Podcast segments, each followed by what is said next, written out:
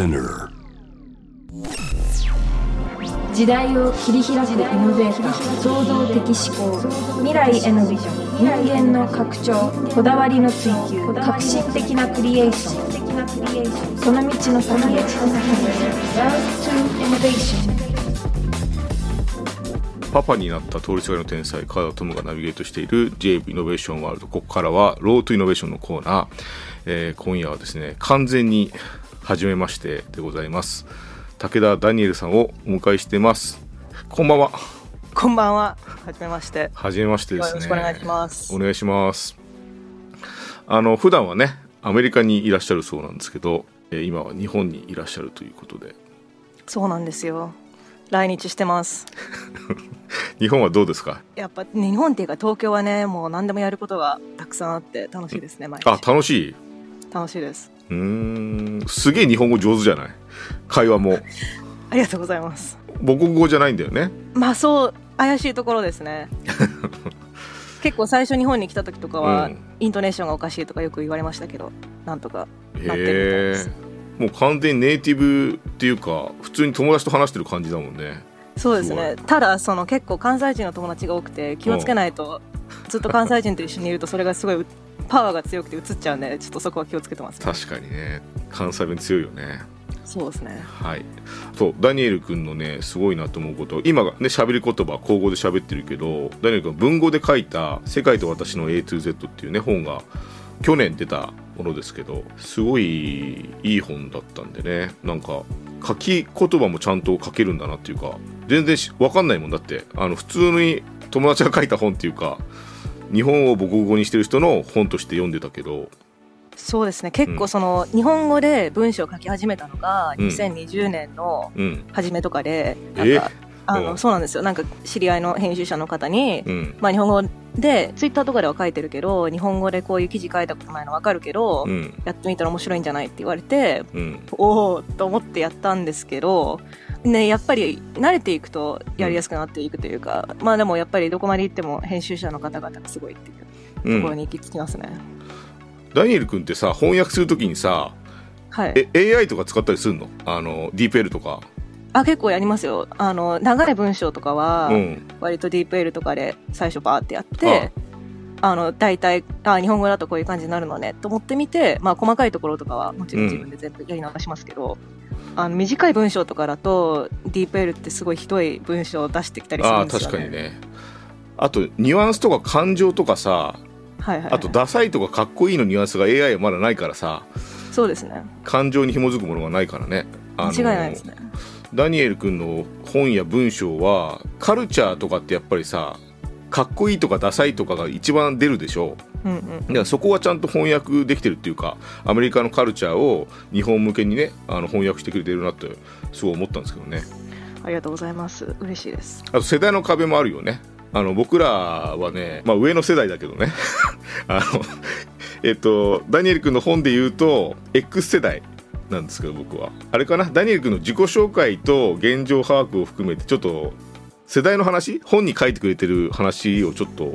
してもらっていいですか？そうですね。一応、うん。定義上なんですけど、うん。その Z 世代はだいたい90年1990年中頃から、うん。まあ、2000年代の間に生まれた世代で、まあ、ベビーブーマー略してブーマー世代って呼ばれるのはだいたい46年から64年、X 世代が65年から79年。うん。でミレニアル世代日本では Y 世代と呼ばれることもありますけど、それが81年から94とか96ぐらいっていうふうに言われていて、うん。では自分は97なんですけど、まあ、ミレニアルと Z 世代の中間っていうところでジレニアルっていうふうに結構言われたりしてて、うん。そのミレニアル世代あるあるもわかるし、うん。Z 世代あるあるもわかるってうんういうん。感じですね。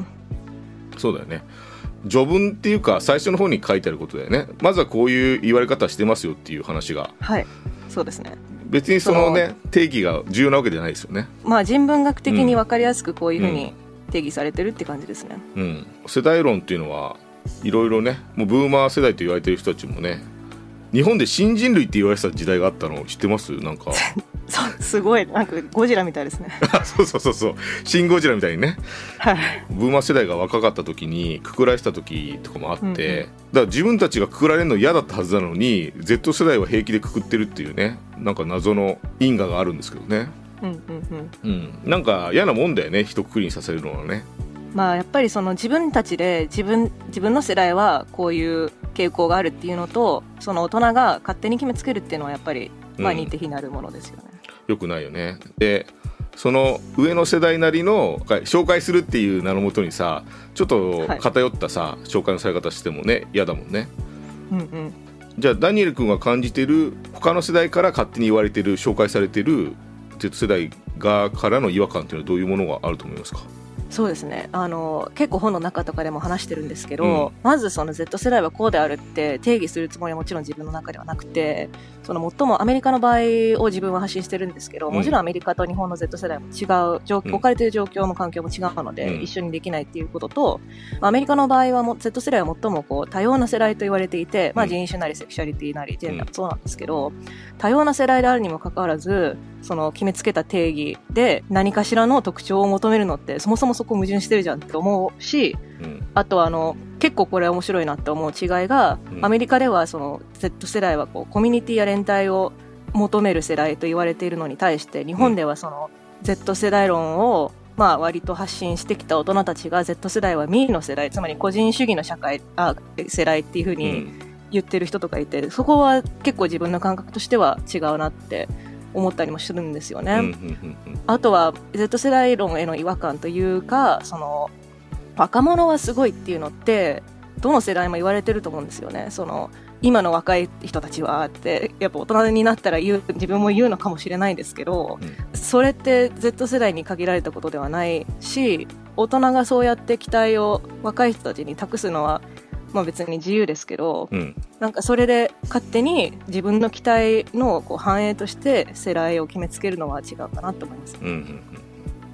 そうだよね。その個人の在り方も違うし勝手にくくってるそのねだから理解したいんだと思うんですけどね上の世代もねうんうんうん、勝手な色つけて理解しないでほしいよね。やっぱその個人の人間の特徴をくくるのと、うん。世代全体なり社会全体で起きている現象を捉えるのとはやっぱり違うんですよね。違うよね。でもなんか一方で僕も違和感を感じてたけどなんか見た目とかさ分かりやすいものでくくっちゃってたんだよね。あのそれは国を問わずね。でそれはもうダメだよね。なんかもうそういう変な物差しで会話はなんかそうですね。うん。なんかでも逆にそのあなたたちってこういう人ですよねって決めつけるのは違うけど、うん。例えば若い人たちの間でこれって流行ってるけどその裏ではどういう例えば考え方なりその社会の影響が反映されてるのかなって考えるのは大事なことだと思うんですよね。うん。競争的なものだけじゃなくてね。はい、何があるのかって話はねしたいです、うん。まさにそういう話をダニエル君としていきたいんですけどはい。じゃあ1曲お届けした後により踏み込んだ話をしたいと思います。はい、J-Wave Innovation World Innovation World ダニエル君のね本を読んでてハッとした部分がいくつもありましてそれは僕が、あのーちょっと上の世代だからっていうのもあると思うんですけどね。Y 世代って言われてる人たちのダサさっていうか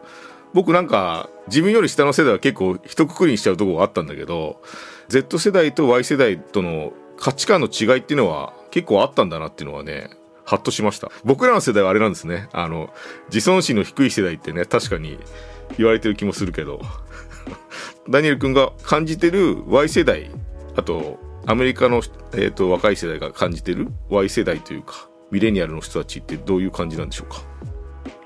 まあ、ミレニアル世代は、まあ、今 Z 世代が例えばそのフェミニズムだったりとか人種問題とかその人権にまつわるリベラルというか人権問題に対する高い意識だったりとか社会運動みたいな、うん。結構ラディカルなことを Z 世代はやってるわけですけど、うん。例えばもっとカジュアルな話で言ったらそのボディポジティビティムーブメントとか、うん。まあ、軽いフェミニズムの最近のあり方とかも、うんまあ、ミレニアル世代というのはやっぱり自分が大人になってから SNS にアクセスできるようになった世代でもあるので、うんその結構試行錯誤で社会問題と SNS のつながりを模索していった世代だと思うんですよね。うんうんなので結構フェミニズムに関しても結構ガールボスっていう資本主義とおしゃれというつながり方で割とその背筋主義にまみれたアクティビズムのあり方をまあ開拓していった世代で、まあ、結構その例えばブランドがボディポジティビティムーブメントを生み出していくとか、うん。お金のあるところから社会変革を起こしていった世代だと思うんですよね。うんうん。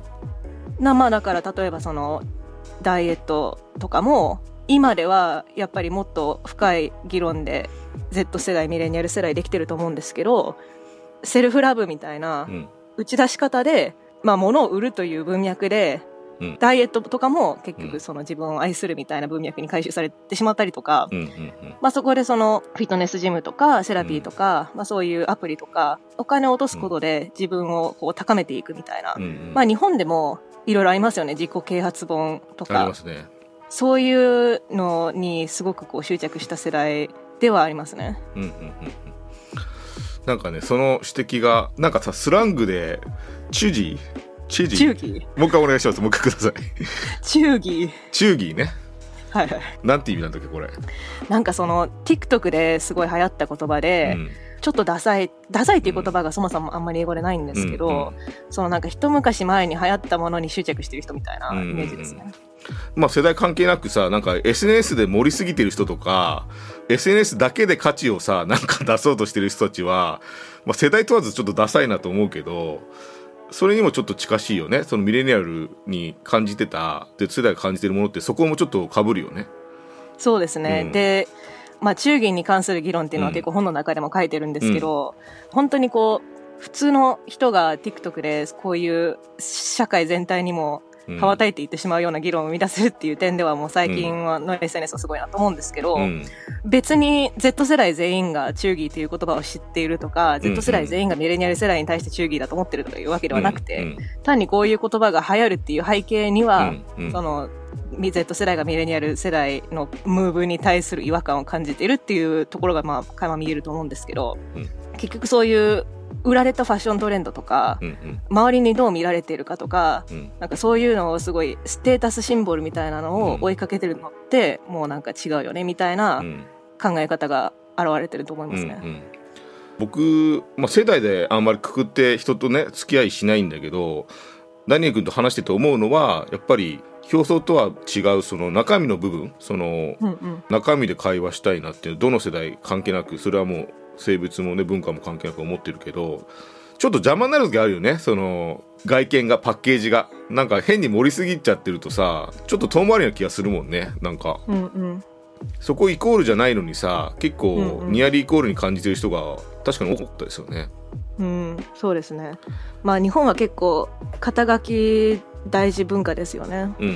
うん年齢とか性別とかどこで働いてるかどこの大学行ったかとか、うんうんまあ、その中でもその世代っていうのがこう肩書きになってしまうとそれに対する違和感なり反発を感じる人もいるのかなって思いますね。そうですね。ダニエル君はさあの知らないかもしれないけど高城剛さんって人がいてうんその人がねアメリカのまさに Z 世代の台頭あの、ん。人口比率的にあの Z 世代が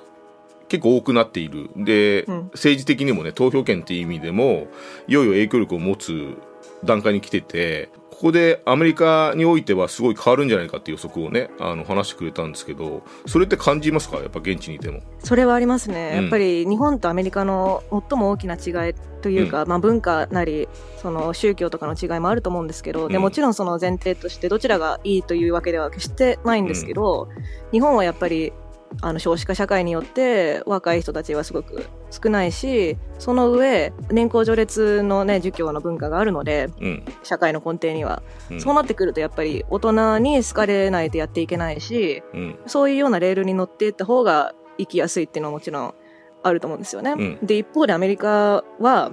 まあ全員がとは言いませんけど、大人とかでも、その日本でいう尖ったっていうのは多分その、尖ってはいてもなんだかんだ言って大人にとっての都合のいいうん。若者像に回収されていくと思うんですけど、うん。やっぱりその、より良い社会を作っていくためのアクションを起こしている人っていうのは高く評価されますし、例えばそれが高校入学とか大学入試とかにおいても、もちろん試験だけではなくて、自分がどういう社会貢献をしてきたかっていうのとかでも評価されるので、うん。結構その、まあ、アメリカって言ったら変わってる人が多いっていうイメージもあると思いますけど、そのいかに人と違うことができるか、うん。なおかつそれがいかにこう社会に貢献しているっていう風にパッケージングできるかっていうところも結構大事になってくるので、その大人に忖度しているだけでは、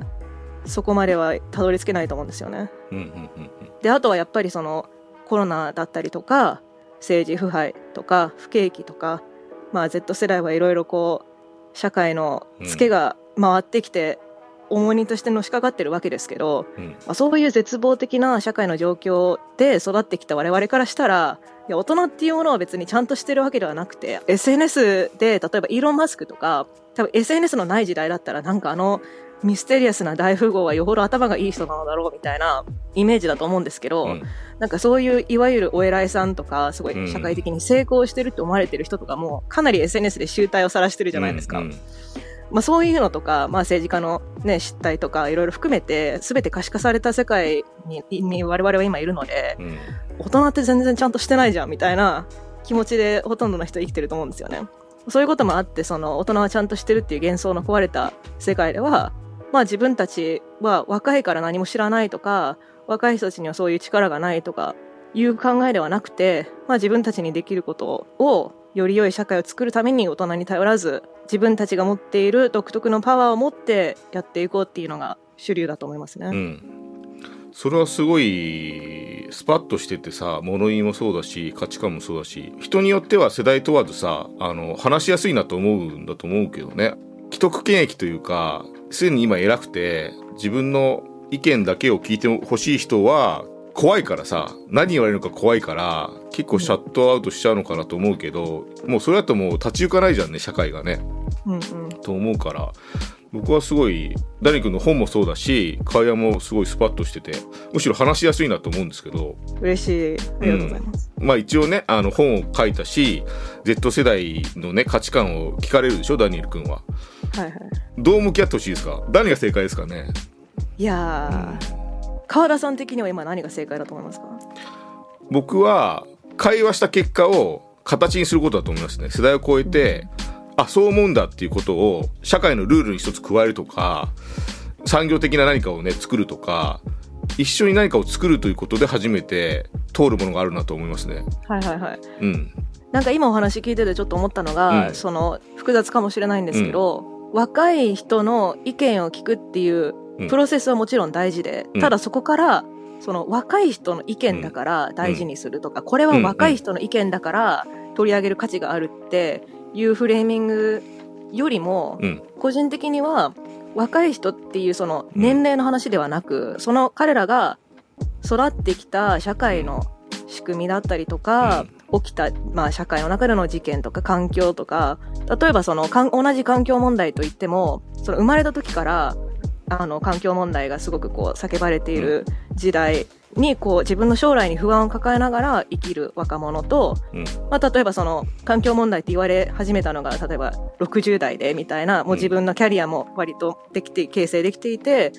富もうん蓄積できていてっていう状況でこう社会不安とか環境問題って言われ始めるのと同じ社会に生きていても受けるダメージとかって全然違うと思うんですよね。うんうんなのでそのそういった社会の流れを受けている世代の人たちとしてうん。うんその社会の影響をどのように受けているのかっていうような視点で話を聞くのってすごく大事だと思うんですよね。なるほど。そう。なぜなら同じ社会に生きてる以上は同じ問題から影響を受けるし、うんなんかそれって孤立した問題じゃないと思うんですよね。なるほどなるほど確かになんかさ特に日本は多いんだけど若いからってだけでマイクを預けちゃってさで、はいはいはい何の会話もなくさもうその通りみたいなさ そのまま通っちゃうはそれで違時あるじゃうんんですよね。おかしいよねそれはねうんうんうん。それはなんか日本の女性の社会進出もちょっと変なとこがあって席の数だけさ与えればいいみたいなのもちょっと違うじゃんねやっぱり本質的な会話をさ積み上げていかないとまあ逆に言えば、例えばおじさんっていうだけでうん。すごい価値がある発言だって思われてしまっている社会っていうのが前提にあるからこそ、もちろんそのカウンターとして、うん。そうやって若い人たちとか女性とかマイノリティにマイクを足すっていうのは必要なことだと自分は思うんですけど、うん。なんでそれをするのか。例えばおじさんはおじさんで、その、このおじさんはこういう理由で話を聞くべきだっていうのがあればいいんですけど、うん。全く同じであることが大事っていうか、あの、そうだよね。マイノリティの声を聞くなら、なんでそのマイノリティの声を聞く意義があるのかっていうところまでもちろん前提理解ができてないと、うん本末転倒ではありますよね。あの日本語のスラングっていうかその発想はなかったっていうさ、うんあるんですよニュアンスがはいはいはい。それをなんか別の世代であれ同世代であれ出してくれた時にちゃんと意見をね聞き入れることができるかってことだと思いますけどねうんうんうん。うんはい、ダニエル君にさちょっと聞きたいことはさあの、はい。ダニエル君自身が、ね、研究者のこともやってるってこともあるんですけど、うんうん。あのー日本って僕すごい思うのはすごい苦手な分野がルールを作ることが苦手なのとあとテクノロジードリブンって海外でも言われてるのかな、うん。日本語でカタカナでさテクノロジードリブンが日本は苦手だってよく言われてるんですよ。例えばウーバーの通信はさ日本にもあるけどウーバーイーツ思いやりドリブうんンみたいな。そうそうそうそうそうそう。まあ日本またテクノロジーうまく乗りこなこなせるっていうかどうしたらいいかなと思いますか？すごい、全然違う角度で来ましたね。うん。いや、でも、え、ルール作るの苦手って本当ですかね？日本の高速とかすごくないですか？あそのねね。こ国内ルールは得意なの閉鎖的なルールは得意なんだけど なんかオープンなさグローバルなルール作りが日本はことごとく失敗してるなと思うけど。うん、なるほど。うん。ああ、でもそれで言ったらやっぱり結構その、なるほどね。まあ、うん。皇族とかもやっぱりその同質的な学生を生むっていうゴールとともに、うん。同質的な学生、比較的同質的な学生がそもそも揃ってる国だなっていうまあ前提が多分あって、うん。そういう校則とかは、とかその国内でのルールとかを作りやすいって感じですかね。うんそうなんだけどねなんか海外経済とかさなんか、うん。まあ、水泳のルールとかもさ結構簡単に塗り替えられたりするんだけどさうんうん。パブリックななんか競争になった時のルール作りがやっぱり日本はちょっと得意じゃないなっていうのが思っちゃうんですけどね。うん。まあ、テクノロジードリブン、そうですね。で逆にか川田さん的にテクノロジードリブンな社会にうん、なってほしいっていうモチベーションはどっから来るんですか？僕はあの日本の技術と芸術のあり方が結構テクノロジー寄りのファンタジーってあるなと思っててうんそれを僕は実装していきたいなっていうか海外に紹介していきたいなと思ってるんですけどね作る側としては。はいはいはいはい。なんか不思議なことの裏にちゃんと科学的な根拠があったりとかなんかそういうことをですね示したいんですけどね世界観を持って。なんかその、比較になっちゃいますけど、うん例えばなんですけど、その、韓国にこの間行ったんですけど、うん何でもめちゃくちゃ便利な感じで電子化されていて、その、無駄に使えない電子化ではなくて、うんうんうんかなり使える感じの電子化にいろいろなってたのが結構驚きだったんですよね。で、逆に、その、シリコンバレー周辺とか、例えば、ウーバーとか、うん。まあ、シェアリングエコノミーとか、ちょっと、話はそっちに行ったら長くなりますけど、うん。何でもテクノロジードリブンだったらいいっていう考え方の裏には、ものすごく資本主義的な、うん。その、スタートアップ文化の、その、背筋主義だったりとか、弱者は割とその便利の裏側には搾取されている人たちがいたりとか、便利とその人権搾取と背筋主義のバランスがかなり崩れてしまっている状況だと思うんですよね、今。うん。例えば、なんだろうな、お届けロボットみたいな感じで、食べ物を届けてくれるロボットとかありますけど、あれをもう実はその発展途上国のうん。その労働力をすごい安く使ってたとうんか、なんかそういう問題もいろいろある一方で、日本の問題ってまあ自分はそんなに詳しくないんですけど、結構その理系の人の話を聞いたりとか、割と仕組みとかを見てると、まあ、そもそもその理系の例えば博士課程まで行ったところであんまりメリットがないとか、そのイノベーションも例えば会社にまあ、研究者が何かを開発したとして、その会社に回収されるときに、かなりこう、その研究者視点がそぎ落とされてしまうとか、なかなか通らないとか、あとはあれですね、結構、日本入国するときのコロナのアプリが結構、ああれはしょぼかったね。なんかそういう、その、すごい多額な資金が あるのにもかかわらず、その利権とか、そうなんですよ。中抜きとかで取られてしまうっていうのも、なんかそういう政治社会の問題とかもあるのかなっていうのは思いますよね。ありがとうございます。じゃあ最後なんですけど最近僕パパになったからあの子供がさアルファ世代なんですよ。はいはいはい。そのダニエル君からアルファ世代に一言なんかもらいたいですね この、この番組を10年後とかにってことですよね。そうそうそうそう。えー、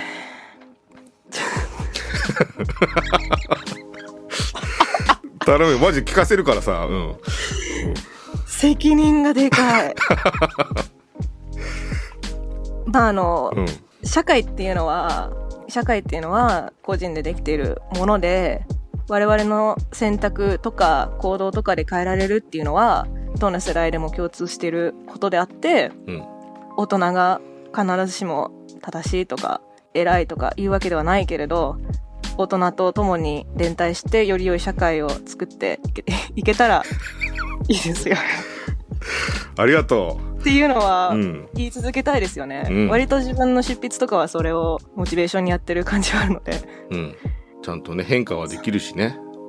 うんそうなんですよね、うんまあ絶望まあアルファ世代 Z 世代我々絶望の世代ですけど、まあ必ずしもそうやって世代で断絶する必要性もないし連帯していけたらいいですよねうん。ありがとうございます。ダニエル君さ、またこういう感じで話し、話したいんだけど、僕、連続的にまた。はいなんかテーマを設けてさ、なんか、はいはい話していきませんか？ぜひうん。その年ごとのテーマとかを探して、なんか定期的に話したいなと思いました、ダニエル君とは。はいぜひぜひお願いしますお願いします。はい、アルファ世代への一言もありがとうございました。はい、えー今夜はイノベーターとして武田ダニエルさんをお迎えしました。ありがとうございました。ありがとうございました J-Wave Innovation World. Innovation World